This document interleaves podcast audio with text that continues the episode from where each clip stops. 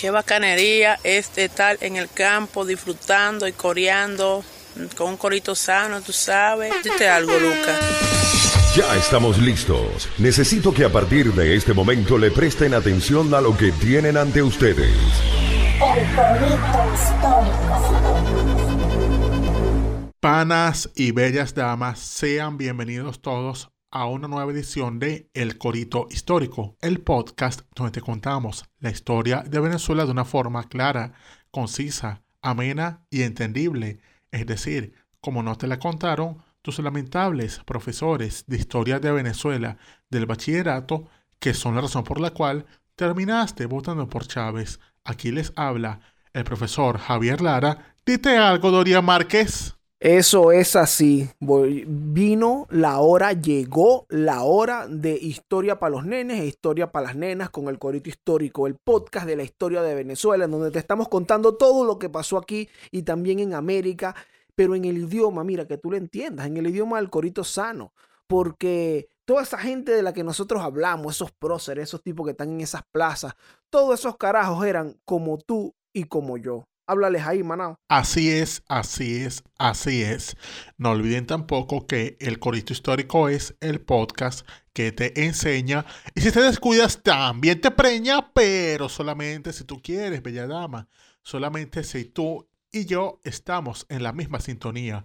Porque en el Corito Histórico nos gusta abogar siempre por eso que llaman el consentimiento. Cuando dos personas quieren mejorar su relación afectiva para llevarla al término sexual, pero siempre y cuando los dos estén de acuerdo con ello para no llevar a malos entendidos. Porque nos inspiramos también en el vallenato, cuyos principales héroes dicen desde siempre que las cosas salen bien cuando se hacen, pues, con sentimiento. Eso es así. También el corito histórico quiere recordarte que toda persona tiene el derecho al trabajo y el deber de trabajar. Así que, bueno, trabajen, hagan valer esos derechos y esos deberes también. Y además que hoy vamos a hablar de un personaje que es ejemplo de eso. Claro que sí, claro que sí. Porque nos salimos del calendario para traer a un cumpleañero, porque cumplió años hace varios días, el 28 de octubre. Y este personaje, aparte de ser cumpleañero, lo relacionamos con el episodio anterior del Corito, porque se relaciona también con nuestro niño bolivariano, pero de la mejor manera. La semana pasada, bueno, hace dos semanas realmente, cuando tuvimos este episodio, hablamos de el padre que afortunadamente el Libertad de América no conoció. Pero hoy vamos con lo más cercano que tuvo el niño Simón a una figura paterna con sus altas y sus bajas. Pero, dentro de todo esto, al menos no era ningún merente, no andaba por ahí pendiente de, de no cumplir con el consentimiento. No, no, no, no, nada de eso. O sea, este es un personaje que sí se valió de métodos legítimos para servir al consentimiento. Pero este no fue tanto como un padre para él, o sea, fue más como, digamos, ese hermano mayor o primo marihuanero que uno tiene que le enseña a uno de los discos de New Metal, que te dice, epa, chamo, tú no conoces a Limp Bizkit, no conoces a Blink. Bueno, algo así era Simón Rodríguez, el que vamos a hablar hoy para, para el niño Simón Bolívar. Habla esto ahora, Dorian. Eso es verdad, eso es verdad. Simón Rodríguez representó para Simón Bolívar, para nuestro niño bolivariano, ese primo, ese hermano mayor, ese pana mayor allí que te enseña los discos finos. Oye, te vas a escuchar esta vaina, escucha esto. Entonces, bueno, como dice Javier, fue lo que fue quien realmente representó lo más cercano a una figura paterna para Simón Bolívar, pero además dentro de su la visión que existe de Simón Rodríguez en la historia, o, al menos lo que conocemos en, durante nuestra educación y todo esto, es que fue el maestro de Bolívar. Y ya no, esto fue el maestro de Bolívar. Pero Simón Rodríguez tiene una vida y una obra. ¿Y qué vida? Y sobre todo, ¿qué obra? Porque, o sea, hablamos de un tipo que destacó no solo como maestro, sino en general como trabajador, como un hombre avanzado, adelantado a sus tiempos en sus planteamientos, o sea, un adelantado en la sociología, en el campo de la educación, en el campo del pensamiento, sí, hasta de la filosofía, o sea, es un carajo que estaba en otro nivel. Pero digamos que el teacher de la patria, es decir, el primer, el padre del padre de la patria, él vio la luz en Caracas el día 28 de octubre del año 1769. Pero a diferencia de Bolívar y de otros, él no fue un hijo de familia noble. Él fue hijo expósito. ¿Qué es esto? Bueno, es digamos un hijo abandonado. Que que en estos tiempos de siglo XIX, XVIII, pasaba que cuando se daban relaciones no sancionadas por la iglesia, o también, bueno, cosas que pasaban de, de sí, de eso, relaciones sancionadas por la iglesia, amenazamientos y demás, por lo general las familias dejaban a sus hijos en las iglesias. Dejaban como una cesta en una iglesia, expósito al aire libre para que los rescataran los curas y los criaran en los orfanatos. Y algo así fue lo que pasó con Simón Rodríguez, que él fue hijo de unos padres que nos hicieron cargo de él, que eran Alejandro Carreño y Rosalía Rodríguez. Entonces, a él y a su hermano los dejan en la iglesia y bueno, los, los toma la iglesia para educarlos. Tengo entendido que así fue. Sí, ¿qué, qué pasa? Eh, posteriormente, Aristides Rojas y Ramón de la Plaza hacen investigaciones sobre los orígenes de Simón Rodríguez y llegan a que sus padres fueron un hombre llamado Alejandro Carreño y una mujer llamada Rosalía Rodríguez. Y que, bueno, estas personas aparecen en los censos. Por ejemplo, la mamá aparece, bueno, viviendo con sus hijos, pero no aparece el papá viviendo con ellos. Y llega un momento en donde los hijos de la señora están a la hora, están a cargo de un cura. Resulta que este cura era el presbítero José Rafael Rodríguez, hermano de Rosalía Rodríguez, que al morir quedan a cargo de ellos. Entonces sí, eran hijos expósitos, o sea, tenían una situación legal comprometedora en, aquello, en aquel momento para aquel, en aquel orden. Pero bueno, resulta que él y su hermano quedan eh, a cargo de su tío, el presbítero José Rafael Rodríguez. Y su hermano, por cierto, es el popular Cayetano Carreño. Ah, coño. Correcto. ¿Tú acuerdas Cayetano Carreño, que además de ser el, gran músico, un gran músico, que fue este tipo que hizo el featuring con Andrés Bello para hacer la canción patriótica? Ah, correcto. Además de fue, nos dejó para la cultura popular, épale, eso manténlo ahí Cayetano Carreño. Ah. Para decir que no digas algo. Coño, coño. Entonces, bueno, era el hermano de Simón Narciso de Jesús Rodríguez, que si bien no tenía plata, tenía varios nombres. Ah, coño. Bueno, hay quien es pobre de bolsillo, pero no de nombre. Y en su caso, ahí lo tenemos. Él, bueno, fue criado por la iglesia. O sea, él y su hermano tuvieron educación elemental, aprendieron cosas. Y más adelante, a sus 13 años, el muchacho destacaba mucho en las letras y todo eso. Y le consiguieron un oficio. Resulta que había un maestro que estaba a cargo de la escuela que había montado el, Cabildo de Caracas para los hijos principales de la ciudad. Este maestro se llama Guillermo Pelgrón y daba la clase de, o sea, sus materias eran primeras letras, latinidad y elocuencia, es decir, era como profesor de castellano y literatura. Y bueno, metieron a Ayer Rodríguez para que fuese su aprendiz. Y le echó bolas, o sea, el carajo a sus 13 años, es decir, como en el año 1782, empezó ahí a asistir al, al maestro. Y más adelante, ya en el año de 1791, el cabildo le dijo, coño, este muchacho ya está listo. O sea, el muchacho le pone, ha demostrado que puede dar, la, materia. Vamos al título de maestro. Y el carajo, bueno, como que sacó su título de maestro otorgado por el cabildo. Exactamente, y tiene Simón Rodríguez en este momento, entonces es un maestro de entre 20 y 22 años más o menos, y bueno, es nombrado como maestro del cabildo, por, de la escuela del cabildo, con un sueldo de 100 pesos. Pero aquí está algo interesante porque al parecer este sueldo de 100 pesos no representaba demasiado. Y además, entonces tenía como un bono, mano. Tenía un bonifacio ahí, que era el aporte que daban los padres de los estudiantes, que podrían ser 20, 16, 12, 10, 8 y 4 reales. Y los pobres no pagaban nada. Ah. Entonces, bueno, Simón Rodríguez, como maestro de la escuela, que al cabo ya de unos años llega a casi a ciento y pico estudiantes, 114 estudiantes. Ahí en lo que hoy es en el centro de Caracas, entre las esquinas Veroes y Jesuitas, toda la escuela. Correcto, creo que más o menos me ubico, pero ojo, eso es otro tema. Y efectivamente, en su escuela, o sea, las primeras, los primeros cursos que tuvo, tuvo varios muchachos como por ejemplo Ignacio del Toro Ibarra, es decir, el hijo del Marqués del Toro. También tuvo a Mediano Montilla, O sea, un poco de muchachos ilustres. Pero ninguno fue tan importante como un joven llamado Simón José Antonio, al cual lo mandó a su escuela su abuelo Feliciano Palacios. Lo mandó para allá como con dos fines, o sea, para que lo educara a tiempo completo, es decir, para que diera clases y también con otro, con otro propósito, digamos. Tengo que lo tiene Claro, el de ser su amanuense. ¿Cómo, cómo es eso? Amanuense. ¿Tú Marico, sabes que es un amanuense? Que lo sepa, amanuense es una forma educada de decir jalabola. O sea, por ejemplo, aquí dice que no, que Darwin González es el amanuense David Uzcategui.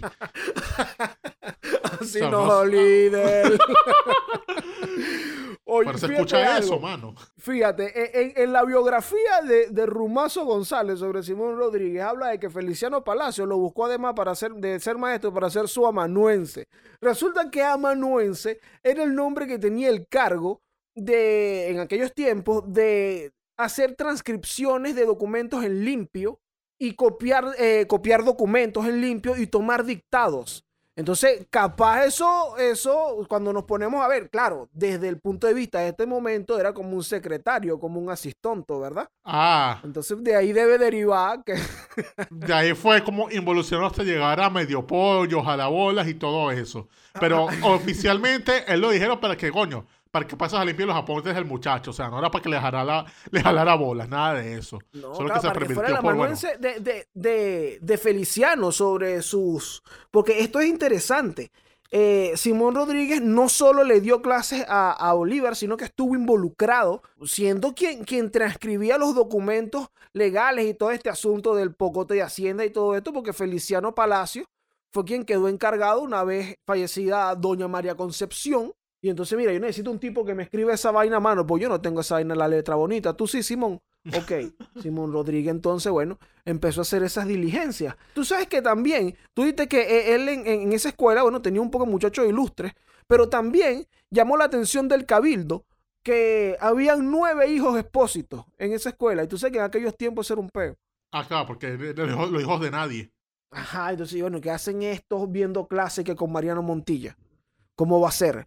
Entonces, el cabildo eso le llamó la atención, pero lo dejan así porque, algo, ¿verdad? Que el maestro también es, un muchacho igual. Se decía, sí, decían como que, coño, vamos a hacerle esa vaina y que, ¿por qué tú estás educando muchachos sin padre? Y, y- y él como que, ¿cómo es la vaina? Ay, perdón. Exacto, exacto. Entonces, bueno, pero eh, eh, es, un, es un antes y un después. En la carrera de Simón Rodríguez, empezar a darle clase a mi niño bolivariano, porque él estuvo con él durante cinco años, desde los 9 a los 14 años, una etapa, mano, mira, una etapa importantísima, ¿vale? En el crecimiento de cualquier muchacho. Por eso decimos Coño, sí. que, bueno, es parte de... for- es esa figura paterna que tuvo Simón Bolívar en ese tiempo, porque además es el único tipo que se lo cala. Sí, porque, o sea, él le daba clases de lengua española, latín, aritmética e historia. Es decir, el tipo hasta es colega mío, ¿vale? Pero Ah, bueno, imagínate. Lo relevante de no tanto esas materias del currículum que le enseñaba Rodríguez, sino que lo más relevante ahí era lo, digamos, la influencia oculta, o sea, lo, lo que iba más allá. O sea, porque como él se lo calaba, él era llevarlo a excursiones y iban a decir, corra para allá, muchacho, vaya para otro lado. Mire, hágame el favor, búsqueme una cerveza allá botado. Bueno, vaya para allá. Y entonces, coño, eso le gustaba Bolívar porque, coño, era una forma de hacer que el muchacho eh, llegara cansado a su casa y no fastidiara. Era que era el problema con Bolívar. Como era un muchacho fastidioso, había que ponerlo a correr para que dejara el fastidio. Y, coño, también eso de que el muchacho preguntaba mucho y bueno, Rodríguez le decía, eso es tal, esto es esto y lo esto y lo otro. Entonces, coño, eso le sería mucho porque Rodríguez decía, wow, pero este tipo me responde, bueno, eso no me dice, deja el fastidio, vale, déjame, déjame dormir. No, el tipo de verdad sí le enseñaba cosas de la naturaleza, de, sí, del entorno, porque el Rodríguez se influenciaba mucho en la obra de Jean-Jacques Rousseau, Juan Jacobo Rousseau para los españoles, que era esto del Emilio, o sea, ese método para criar al hombre nuevo a partir de la naturaleza. Entonces, él se quedaba ahí y decía, no, no, sí, pongan a ese muchacho a correr, hace vainas. Y entonces esas cuestiones él las fue tomando en cuenta para, para sus futuras obras. Imagínate, Bo- Bolívar fue como su experimento, digamos, porque él era un maestro de la escuela del Cabildo.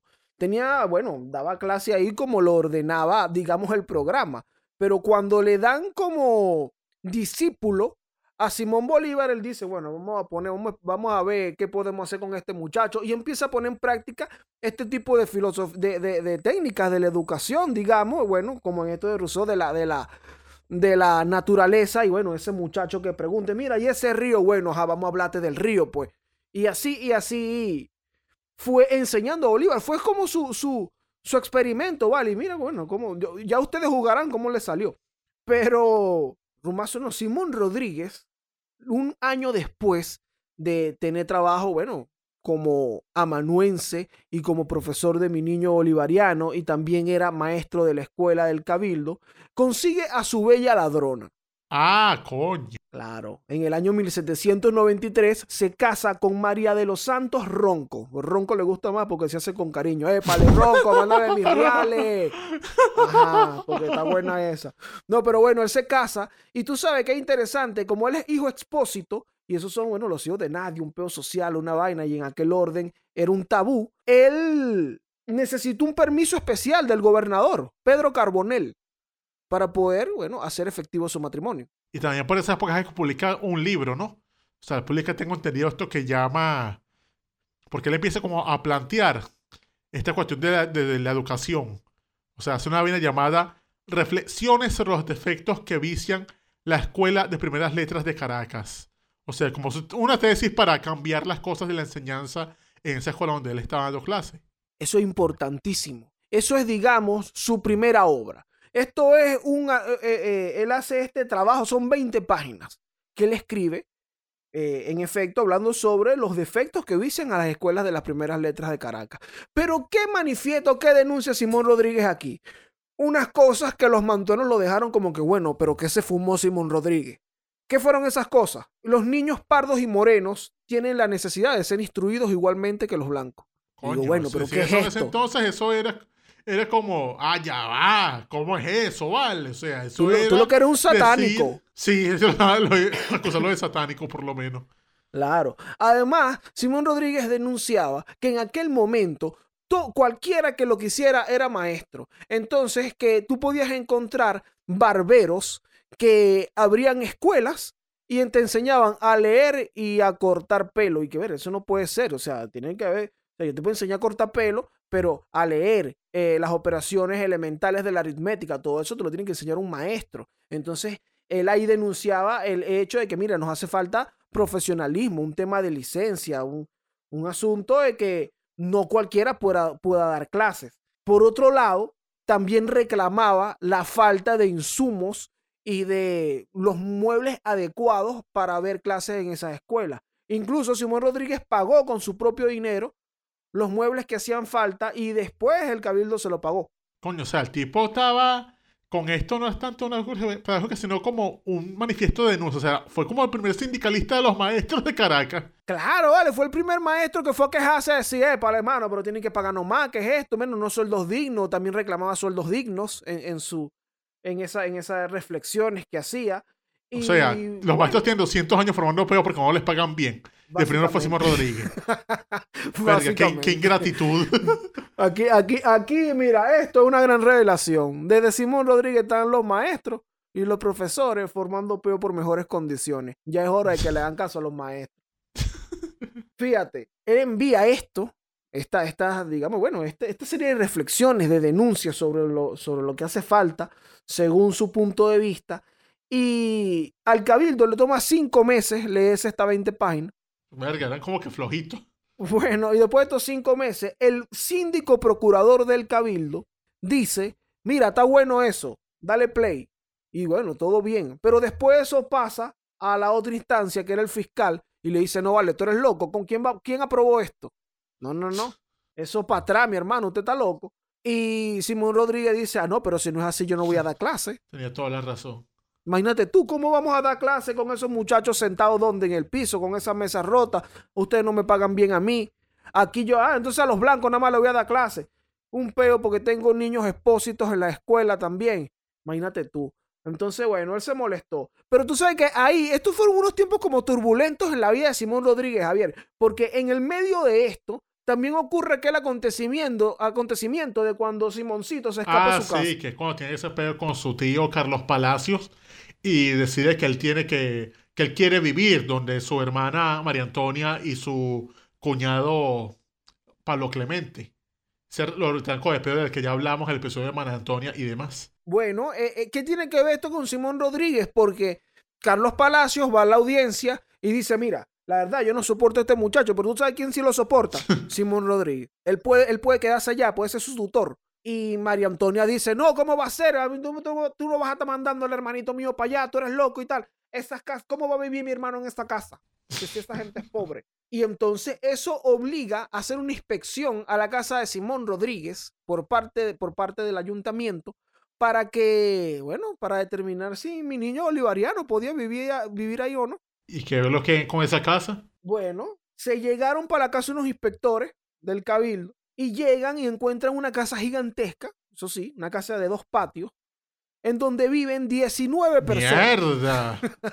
Eh, mira, él no llegó a una casa en eso es que sí, un apartamento de Santiago Centro con, con dos habitaciones, con, con 20 venezolanos. Ah, así mismo, este, este, ahí vivía Simón Rodríguez con su esposa, vivían tres domésticos a su servicio, vivía su hermano Cayetano Carreño con su mujer y su hijo recién nacido, vivían las suegras de cada uno, eh, vivían los cuñados y también vivían unos niños que él tenía también en carácter de, de internos, de tutoriados, pero los, los, inspectores del cabildo vieron que la vaina estaba de pinga. Bueno, pero esto no es un desastre. Aquí vive este gentío, está bien. todo el mundo tiene su cuarto. Todo bien. Está, todo limpio. Incluso cuando llevan a Simón Bolívar, él tendría un compañerito de cuarto, que era José Félix Navas, hijo del señor que importaba libros desde España. Entonces, claro, Simón Rodríguez tenía ahí esa, esa flecha. Coño, no, este es el pana que me trae los libros. Pum, aquí tengo al hijo, yo lo educo, él me trae el libro. Está bien. Ah, coño, claro, ese es el que le consiguió libros prohibidos seguramente. Claro, claro, era su dealer básicamente de aquel tiempo que le, que le daba aquellas cosas prohibidas, que en ese tiempo ah. eran libros, pues, quizás de la ilustración y todo esto. Pero bueno, tú sabes, Javier, interesante, porque a Simoncito lo mandaron para allá, para su casa, para casa de Simón Rodríguez. Pero como el niño Simón era tremenda ladilla, a las dos semanas el niño se volvió a escapar. Ay, Dios. Entonces Simón Rodríguez recibe una comunicación de la audiencia que estaba vigilando el caso, diciéndole que tendrá que desterrar de la imaginación del niño la inobediencia a la justicia, perjudiciales tanto para la sociedad como para él mismo y para el mismo Rodríguez. Imagínate tú, que erradicara, desterrara de la imaginación la inobediencia a la justicia. Carajo. Simón Bolívar. y que espérate 20 años después, mijo, ya, ya yo te voy a enseñar inobediencia a la justicia. bueno, Simón Rodríguez, la verdad, no desterró estos, estos pensamientos del niño, pero interesante porque aquí lo metió en un peo. Sí, no, pero se lo, digamos que le dijo, mira, carajito, mejor oculte esa vaina, o sea, mantén pensando así, pero no lo digas. Fue seguramente lo que le dijo ya. Y, y deja la escapadera y deja la ladilla, quédate tranquilo. Entonces, bueno, esto es, estamos hablando del año 1794-1795. Le rebotan el proyecto y renuncia. ¿Y después a qué se dedica? Bueno, él daba clases, tenía sus tutoriados en su casa. Él era el maestro de Simoncito, era maestro particular de Simón. Pero eh, tenía su trabajo. También conspiraba por ahí. Sí, sí. Andaba de pana de unos tales y España, que entonces cuando ellos se caen con los kilos para el año 1797, él dice, coño, arrestaron a estos panas. Sí, sí, coño, ¿y quién, quién me está buscando? Un poco gente ahí. Él dice, coño, ¿quién, quién es? Ve la lista y dice, coño, por aquí no salgo, pero por si las moscas, vámonos, panas. Y dijo, chao, bless. Y se fue por La Guaira. Normal, se fue, montó en un barco en La Guaira. Mira, tenía en ese momento unos 26 años. Simón Rodríguez. Se fue de Caracas, por cierto, y no regresó más. Aquí eso es como un spoiler, pero bueno, no regresa más. Pero en lo que él se monta en ese barco con rumbo a Jamaica, lo primero que dice es, épale, pero yo necesito una nueva identidad. Y dijo, voy a ser Homero Thompson. Más power. Voy a ser el chombo, voy a ser Cosme Fulanito. No, de ahí donde sale el famoso AKA de Simón Rodríguez, Samuel Robinson. Claro que es esa vaina que le gusta tanto usar a los chavistas para sus huevonadas. Pero si ellos quisieran ahorrar, Simón Rodríguez no tiene chavistas, porque recordemos que Samuel Robinson era un hombre trabajador. Y lo vamos a comentar ahorita, lo trabajador que era, para que ningún chavista se atreva a decir que él quiere ser como ellos. Pero en fin. Coño, de, de inmediato, es verdad, porque ¿qué pasa? Se usa mucho el nombre de Robinson, pero se ignora lo trabajador que eran Robinson, al contrario de quienes usan este nombre. Porque fíjate algo, él se va pa- para Jamaica, él llega a Kingston en el mismo año, en el mismo año 1797, no hablaba inglés. Simón Rodríguez hablaba francés, que lo aprendió aquí en Caracas y español, pero no hablaba inglés. Coño, y que se puso, se puso, no sé, se metió en una escuela de Dembow. Bueno, allá, ¿qué hizo? Tuvo tres meses en Jamaica para aprender y aprendió inglés. Y es interesante porque él se dio cuenta que se le hacía fácil aprender idioma. Digo, coño, pero yo aprendí inglés rapidito. En tres meses, mira, ya yo estoy hablando aquí inglés champaúlico, sobre den. The top top girl, yeah. The top top girl, cuánto yo tomé the top top girl, it was up, Hasta, hasta Ana ya. Son cosas le- do- el bicho ya, ya manejaba su- sus códigos y su asunto. Y dijo, coño, pero a mí se me hace fácil esto. A los tres meses dijo, oye, pero en esta isla no hay mucho futuro, yo me voy para los Estados Unidos. Y llegó a Baltimore. Coño, sí, son la de Prieto Gang. Claro, exactamente. Llegó, me llama la atención mucho que, mira, un, un- un ídolo, que en ese momento, bueno, quizás no lo era, lo era de Simón Bolívar, pero un ídolo como Simón Rodríguez, llegaría a Baltimore, en donde, bueno, 200 años después sería ídolo Melvin Mora, ¿ves? Por tener ocho hijos en un solo parto. Ah, hijos. coño, ¿verdad? Imagínate tú. Bueno, eh, en, en Baltimore, hemos dejado buenas marcas en Baltimore. Fíjate algo, él llega a Baltimore, eh, Javier recién aprendió su inglés e hizo algo increíble, impensable para muchísimas personas en estos momentos. ¿Qué hizo? Buscó trabajo. Coño. También, una vez más, Simón Rodríguez tenía claro en su mente que el ciudadano tiene el derecho a trabajar y el deber de trabajar. Es decir, ejerzan su derecho y cumplan su deber, panas, como Simón Rodríguez, como Samuel Robinson. Y el pana sí, trabajó allí. Se supone que estuvo tres años en Baltimore trabajando en oficios como de cajista, contador, hasta como obrero. Se le echó bolas a todo lo que pudiera, pero siempre aprendiendo, comunicándose, desplazándose, digamos. Exactamente. Un, un joseador, así como dicen los jóvenes ahorita en el género urbano, él joseaba su, su dinero. Incluso, según sus propias palabras, estos trabajos le daban simplemente el pan. Dice, bueno, me daban para comer. Y ya, pero bueno, importantísimo. Por ahí estuvo Simón Rodríguez aprendiendo durante tres años, viviendo de estos oficios en los Estados Unidos. Y al cuarto año se decide que yo me voy para Europa, yo me voy para Francia. El carajo agarró en 1801 sus macundales y llegó a Francia, concreto a la ciudad de Bayona, a comer espaguetis con bayonesa, panas. Exactamente. Ahí estuvo eh, un rato en Bayona y tú sabes que él se consigue a un pana allá porque tú sabes que eso no es como que, no, me voy para Europa y tal. Eh, Simón Rodríguez era un tipo pila, hizo, digamos, lo que llaman inteligencia. Bueno, consiguió por allá un contacto, un pana. Y él, se y, y él tenía un amigo mexicano. Entiendo que era un fraile, un cura llamado Fernando Teresa de Mier. Ah, sí, que era, dentro de los frailes era un tipo como, le, tenía fama de hippie, porque era un fraile que no usaba hábito. O sea, el bicho andaba por ahí vistiéndose como estrafalario. Sí, sí, Entonces la vaina era como una reunión de marihuaneros, pues, o sea, Era una reunión de tipos raros, sí, pero tú sabes que el mismo, el mismo cura, Fernando Teresa de Mier, escribe en sus memorias lo siguiente. A poco de estar yo en París, llegó Simón Rodríguez, un caraqueño con el nombre de Samuel Robinson. Enseñaba en Bayona cuando yo enseñaba inglés, francés y español.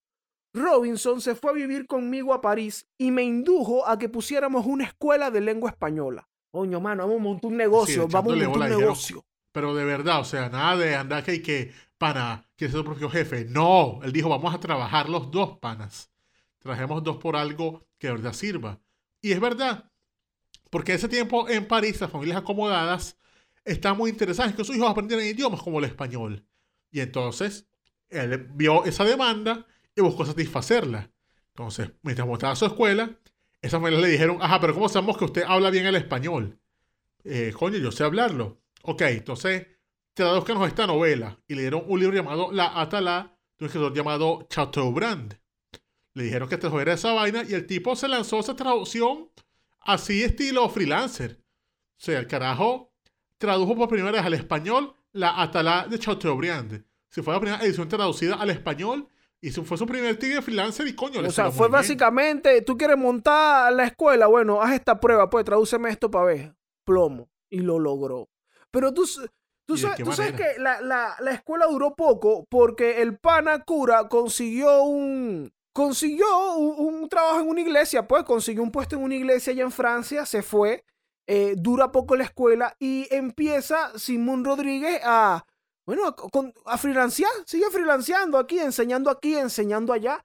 Y, eh, recordemos que él llega, como mencionamos antes, en el año 1801. ¿Y qué pasa? En 1804 ocurre el segundo encuentro de The Master and the Protected, como aquel disco terrible de Van Lester y Héctor Lavoe. Se Ya. encuentra Simón Rodríguez con mi niño bolivariano otra vez.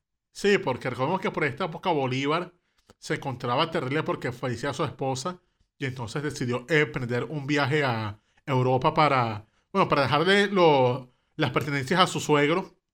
Y coño, estando allá en Madrid, él, o sea, le deja las pertenencias a su suegro, pero también se pone como que, verga, no puedo seguir aquí porque todo me recuerda a ella. Andaba como la salsa baúl esa, porque todo me huele a ti. Ah, estaba, estaba como Tito el Bambino. Es que mi cama huele a ti. A tu a tu perfume, perfume de miel. A ti. Oye, vale, claro. Y entonces es cuando Simoncito va a parar a Francia a hacer la margariteñada. Ah, sí, porque se va con su prima Fanny y coño, andaba ahí gozando, pero tú sabes que eso fue un romance turbulento porque andaba también, aparte de margariteño, andaba dominicano, porque o sea, andaba con una mujer casada, con un viejo ahí ñameando y coño, esas vainas se ven feas. Pero, pero ellos se encuentran ahí en, en medio de un corito sano, porque hay que destacar que cuando Simón Rodríguez llega a París, ya en, ya en Estados Unidos él era Samuel Robinson, pero cuando él llega a París, él se registra como Samuel Robinson nacido en Filadelfia. O sea, no hay manera de reconocer ese hombre. O sea, ese carajo dijo, claro, yo soy de Filadelfia, panas, o sea, miren, yo soy fan de Allen Iverson, nú- número 3, fan de Bob Abreu, nada, de, nada que ver, o sea, soy de Philly, soy un Yo- yo no Sixer. soy un sí, yo jamás he visto eso de Caracas o La Guaira. Pero bueno, Simón Rodríguez como un hombre también muy... Era un tipo que se desplazaba, ¿vale? Eso va a quedar muy claro en su historia. Era un hombre que sabía desplazarse en la pista, logra dar con Simón Bolívar en el año 1804 y este encuentro fue refrescante para los dos. Claro, porque Bolívar estaba, estaba solo, pues, o sea, de- de- descorazonado. Y entonces necesitaba un amigo. Y a su vez, Rodríguez estaba limpio. Y coño, necesitaba un pana, un pana que, le, que se la invitara. Entonces, bueno, se encontraron de ganas de comer, como diría tú, tú en, tu, en tu gran, gran, en tu gran podcast, panas. Claro, claro. Y tú sabes que, bueno, esta, este, este encuentro, este reencuentro, realmente da pie a, a un viaje entre panas. Sí, sí, A un road trip.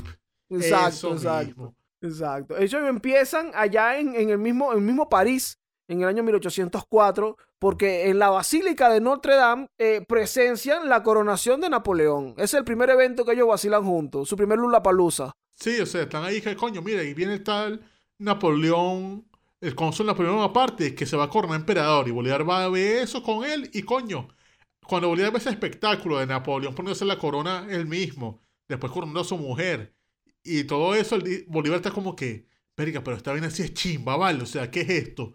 ¿Por qué ese carajo se corona? ¿Qué vaina tan chimba esta? No, chico. Fue ahí como que el primer momento en el cual le hizo como cortocircuito esa vaina de la gente con corona a Bolívar. Empezó como a verlos feo a todos. Y coño, después de esa vaina, ya, esto fue el 2 de diciembre del año 1904, al año siguiente, empezando enero, Rodríguez se dio cuenta de que, verga, pero Bolívar sigue como alicaído, ¿vale? Déjame, déjame sacarlo de aquí, coño, vamos a hacer que este carajo vea algo más.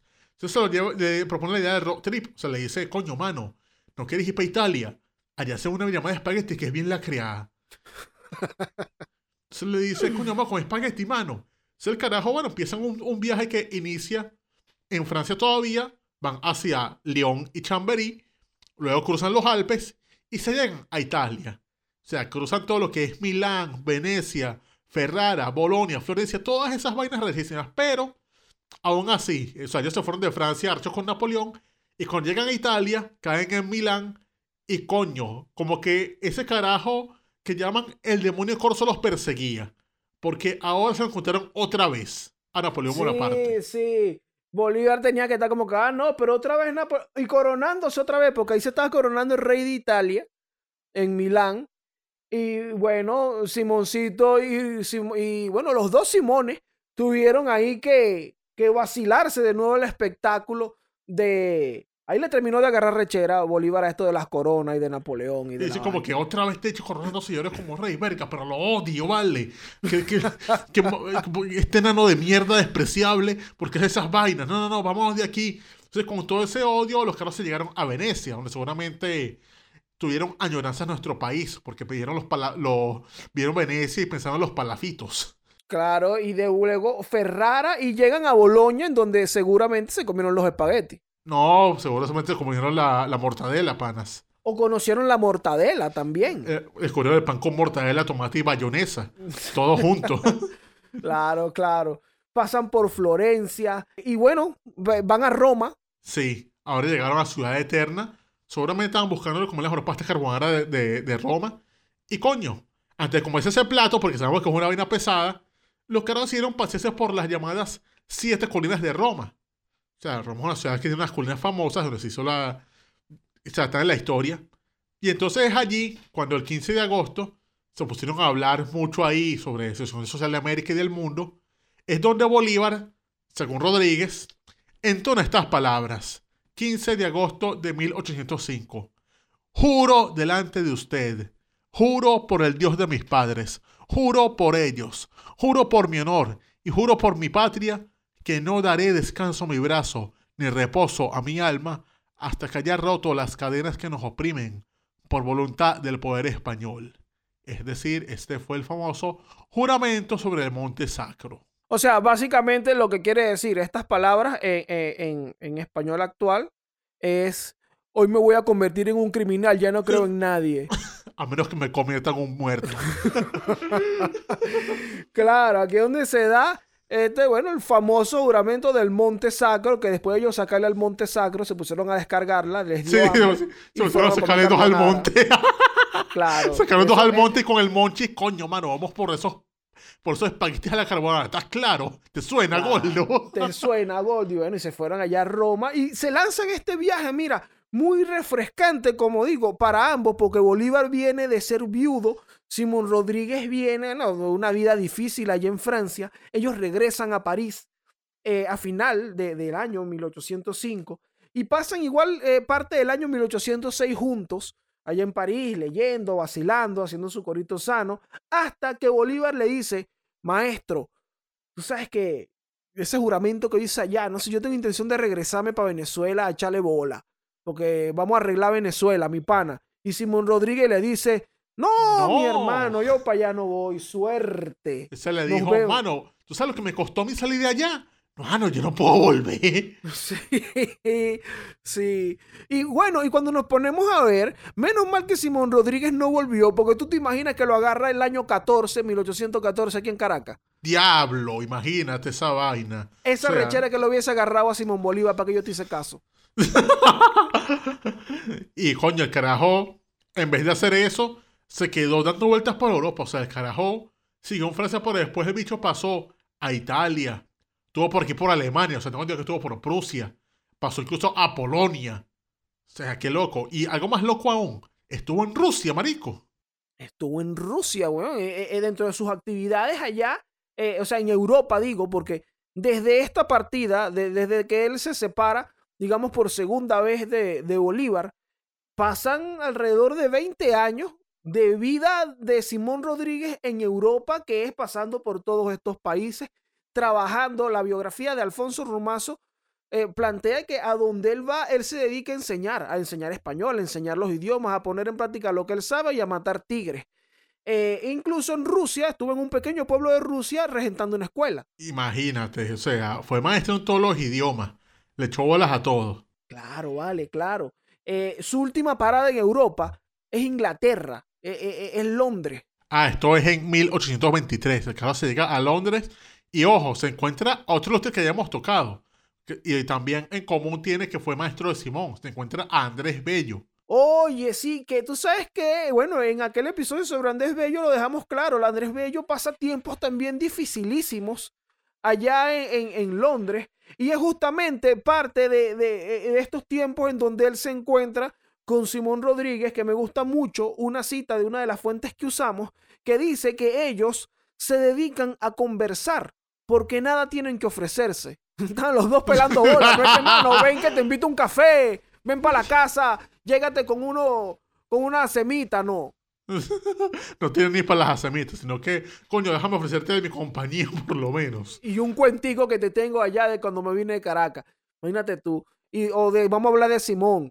Entonces, bueno, él, él está allá en Inglaterra, bueno, de nuevo, echándole bola trabajando, pero él decide, yo me voy para América, chicos, yo me voy a buscar porque, bueno, ya en esos años llegan las noticias y que no, mira, eso allá, ya Carabobo había pasado, ya, mira, ya ahí votaron a esos españoles. Ah, no, vale, yo me voy. Y además, Simón está montado. Y entonces, cuando él piensa, coño, yo, yo siento que yo podría ayudar a Simón con mis ideas. A Simón Rodríguez le dijeron, Venezuela se está arreglando, mano. Y lo creyó. Pero no, pero son Venezuela. Él dijo, coño, vamos ahí. ¿Dónde está Simón? Vamos a Bogotá. O sea, el cabo se llega a, Bogo- a, a Colombia, o sea, llega a Cartagena de Indias. Y allí, primero que nada, retoma su nombre. O sea, ya vuelve a ser Simón Rodríguez. O sea, ya era como cuando Prince cambió el nombre. Ahora es el artista antiguamente conocido como Samuel Robinson. Bueno, Exacto. y entonces llega por Cartagena y de ahí pasa a Bogotá. Entonces, llegando a Bogotá, eh, bueno, él va a presentarse ante Francisco Pablo Santander. Y cuando Bolívar se entera de esa vaina y le escribe esa famosa carta que dice: Usted formó mi corazón para la libertad, para la justicia, para lo grande, para lo hermoso. Yo he seguido el sendero que usted me señaló. No puede usted figurarse cuán hondamente se ha grabado a mi corazón las lecciones que usted me ha dado. No ha podido jamás borrar siquiera una coma de las grandes sentencias que usted me ha regalado. Y coño, es ahí cuando también con Santander él monta una escuela taller en Bogotá. Claro. Bajo, bajo la protección de San... Claro, porque es que él llega a Cartagena y después llega a Bogotá. ¿Quién es el que manda aquí? No, y que Santander, epa, yo soy como el papá de Bolívar, hermano. ¿Cómo va a ser? Y Santander, bueno, lo ayuda a hacer ese proyecto ahí y le escribe a Bolívar y que, mano, por aquí hay un viejo que según dice que él es como el pai tuyo. ¿Quién es ese Y Bolívar señor? le da referencias. Es más, incluso le manda otra carta donde le dice lo siguiente. Atento ahí. A ver, a ver. A don Simón Rodríguez, dele usted dinero de mi parte, que yo le pago todo para que me venga a ver. Versia. Yo amo a ese hombre con locura. Ay, papá. Ah, vaina, coño, Bolívar, ¿cómo así? Pero ojo, se pone peor. A ver. Fue mi maestro, mi compañero de viajes, y es un genio, un portento de gracia y talento, para el que lo sabe descubrir y apreciar. Ah, vaina, de repente descubrí un tipo. Alto descubridor y apreciador, vale. Oye, y sigue. Todo lo que yo diga de Rodríguez no es nada en comparación con lo que me queda. Yo sería feliz si lo tuviera a mi lado, porque cada uno tiene su flaco. No vale, Simón. ¿Cómo es eso que cada uno tiene su caprile, vale? Sape, qué manguangua, vale, ¿ah? No, Simón Bolívar. de- ah, mira, aquí yo, yo soy muy poco bolivariano con respecto. ¿Cómo es eso que cada uno tiene su flaco, hermano? Mano, sigamos. O sea, ya que es cuando él, Rodríguez decide irse, coño, vamos a irnos para donde Bolívar que me está pidiendo para ver qué tal. Y es cuando, coño, él pasa primero a Panamá, o sea, cruzar el, el istmo, y después pasa a Guayaquil. Y bueno, después ya por tierra hacia Perú, donde se encuentra a Bolívar. Y cuando se encuentra a Bolívar, este que ya estaba montado en, el proyecto de Bolivia, le da un cargo, que es el famoso cargo de director de ciencia pública, ciencias físicas y matemáticas, y un cargo simultáneo de director de minas, agricultura y caminos públicos en Bolivia, bajo Sucre. Que es cuando, bueno, era ese famoso proyecto de la escuela modelo Chuquisaca, donde plantea enseñarle a, a jóvenes oficios de herrería, carpintería y viñería. Pero sabemos que este plan no salió bien, a pesar de que el proyecto parecía bueno, por todos los inconvenientes de, de manejos de dinero, de la sociedad boliviana, todos esos peos que comentamos en un episodio hace tiempo ya. Bueno, Eso lo comentamos en un Elmer, que es cuando Bolívar, claro, e- ellos se reencuentran en Perú y cuando Bolívar ja, empieza, bueno, vamos a hacer realidad tu proyecto, lo manda para Bolivia y Sucre como que, mira, Bolívar, ¿y este tipo que tú me mandaste para acá, qué es esto? ¿Qué, es lo que es este señor? Que ah, eso, eso del proyecto, mira, interesante, Javier, porque yo tengo por aquí una cita del mismo Simón Rodríguez hablando sobre, digamos, las bases, lo- los fines que tiene él con este proyecto. Él dice esto, eh, la intención no era llenar el país de artesanos rivales o miserables, sino instruir y acostumbrar al trabajo para hacer hombres útiles, asignarles tierras y auxiliarlos en su establecimiento. Era colonizar el país con sus propios habitantes. Se daba instrucción a las mujeres para que no se prostituyesen por necesidad ni hiciesen del matrimonio una especulación para asegurar la subsistencia. ¡Wow! O sea, este tipo estaba en 2021, hermano. O sea, el carajo estaba diciendo, oye, campanas, las mujeres tienen que también trabajar para que no van siendo infelices. O sea, yo, o sea, yo tengo nada contra la, la prostitución, pero él decía como que una mujer tiene que ser prostituta es porque quiere, no porque tenga necesidad. O sea, un tipo adelantadísimo, un tipo super woke en el, en el siglo XIX. O sea, imagínate. Lo, lo deja muy claro, para que las mujeres no se prostituyesen por necesidad. Y lo otro también es interesantísimo, que es que no hiciesen del matrimonio una especulación para su subsistencia. O sea, la mujer simplemente debe ser libre, estudia, aprende a sumar, multiplicar, dividir para que hagas tus vainas. Y bueno, no tengas, no sé, que calate ese viejo, que, que te cases, ¿sabes? Cosas así. Y, y Simón Rodríguez veía la educación desde este punto de vista. Y bueno, súper adelantado, ¿vale? Esto no se planteaba. Y que mira, educación para todos, para esto. ¿Qué pasa? No sale bien el proyecto de, de la escuela taller de Chuquisaca y todo este asunto. Pero tú sabes que también quiero mencionar aquí, Javier, hace un paréntesis aquí, porque nosotros mencionamos a aquella bella ladrona con la que él se casó Ah, correcto, en Caracas. en Caracas. Sí, él se casó, él se fue y él dejó esa mujer. Mira, 20 años tiene esa gente sin verse. Eh, no quiere decir que Simón Rodríguez no tuvo sus novias. Eh, cuentan que en su llegada, por ejemplo, a Inglaterra, a, a Londres, él llegó con una novia francesa que tenía, a la que le había enseñado a hablar español y a decir groserías. Ah, coño. Sí, Quiero seguir ese ejemplo. enseñó Toda, toda la que era burde mal hablada. También se habló de que en Bolivia, en Bolivia no es que lo apagan el loco. Sí, le decían el loco. Bueno, en Bolivia que tuvo unas controversias con unas monjas. Ay, Dios, ¿qué hizo? No, bueno, que estuvo involucrado en uno y que no, mire, este tipo como al parecer un de monja. Ay, Eh, Dios. no, nada más está, lo- no nada más está loco. Y fuera de eso, recordemos que él también vivió con una india llamada Teresona, con los que tenía estos muchachos a los que les puso zapallo y elote. Tú sabes que él dice que él le puso zapallo y elote a sus dos hijos, a esos, a esos hijos, para que no se confundiesen con los demás niños. Adiós, ¿y ¿cómo se llama? Todos se llamaban Matías, todos. Matías o Lucas. Exacto. Es como ahorita, mira, todos se llaman Matías Lucas, le vamos a poner a mi hijo Pimentón. No, no, bueno, pero bueno, era Simón Rodríguez, pues, y él tenía su estilo y sus cosas. Entiendo que también se- él se vuelve a casar. eh, En 1831, él se vuelve a casar en Perú. Ah, sí. Se casó con una mujer llamada Manuel Rodríguez, tengo entendido. Claro, pero lo que quería comentar es que eh, a su llegada, a su reencuentro con Bolívar, Bolívar le escribe a su hermana, a María Antonia, diciéndole lo siguiente. Don Simón Carreño, recuerden que el hermano de Cayetano Carreño, incluso para la sociedad caraqueña, eh, encontré en algunas fuentes también que eran conocidos como los hermanos Carreño. Ok. Entonces, bueno, dice Bolívar, don Simón Carreño está conmigo trabajando en la educación de este país.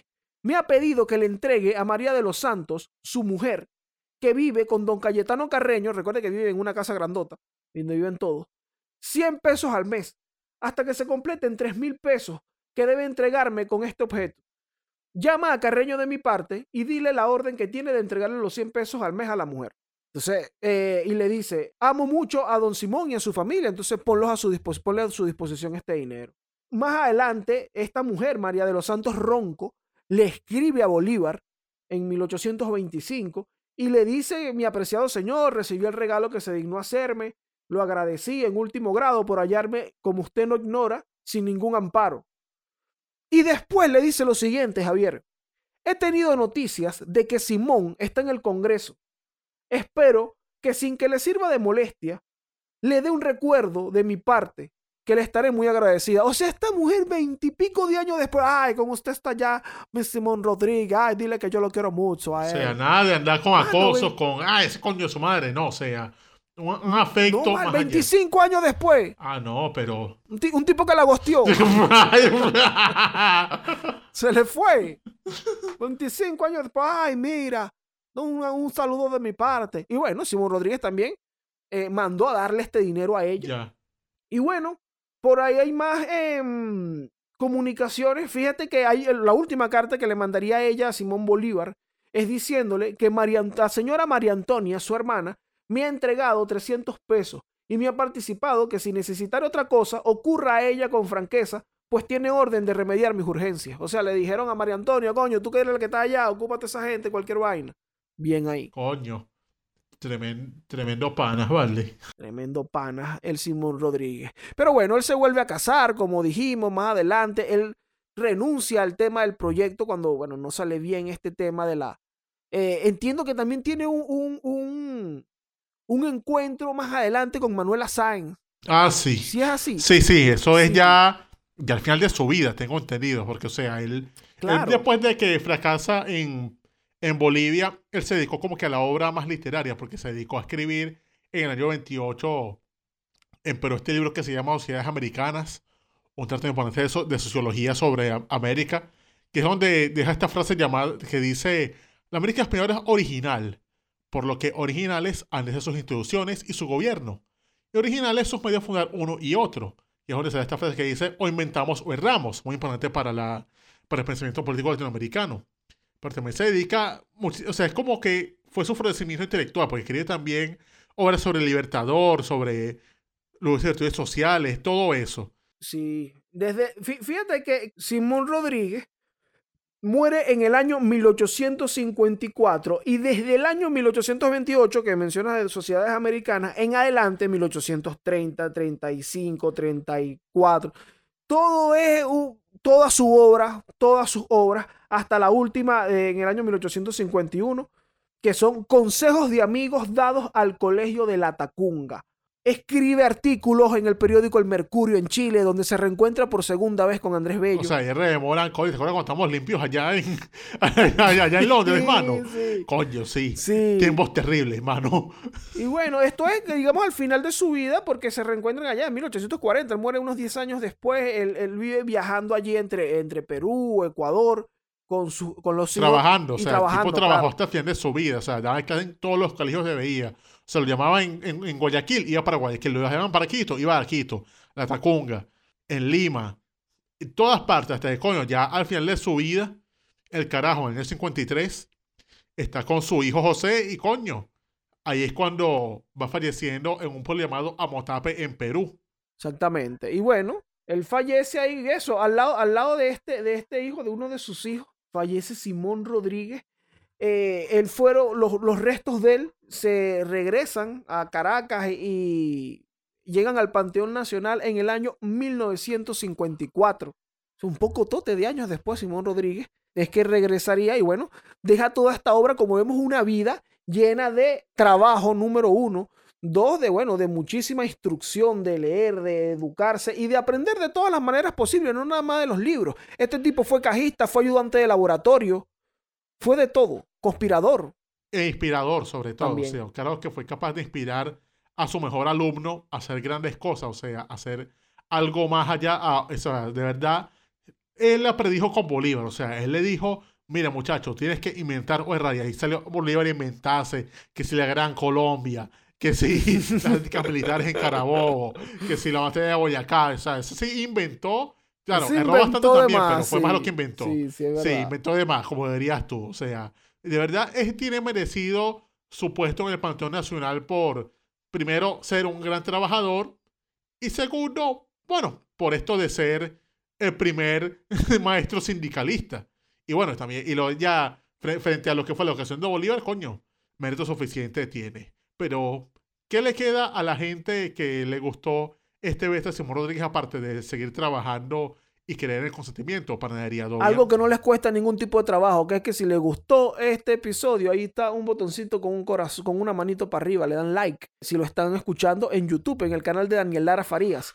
También ahí está un botoncito rojo que dice suscribirse. Ahí también nos apoyan muchísimo y compartiendo. Si se fijan, compartir es copiar el enlace y decirle a alguien, jaja, escucha esto, qué fino. Y con eso nos ayudan un montón y bueno, no cuesta trabajo, no te estamos pidiendo que sea un Simón Rodríguez con el corito histórico. Pero bueno, con eso, mira, como dije hace rato, nos ayudas muchísimo. Recuerda que estamos en todas las plataformas digitales, Spotify, Apple Podcast, Google Podcast, en ebooks, en la página, háblale de la página ahí, Manao. www.elcoritohistórico.com Ahí pueden entrar a descargarse el episodio en un poco rato de internet que tengan y también pueden ir a la importante sección. Se llama Elmer al sistema Sendo Beta a dejar rápidamente y brevemente, por favor, sus preguntas para futuros episodios del Chayanne se llama Elmer. Pero, ¿qué más queda por ahí, Dorian? No, no, eh, eso es todo. Eh, dejen sus preguntas para el Chayán y bueno, recordarles como siempre que en la descripción del video de YouTube están todas las fuentes que usamos para hacer este episodio. Así es, así es, así es. Pero bueno, panas, este fue el corito histórico sobre Simón Rodríguez. Me quité ya.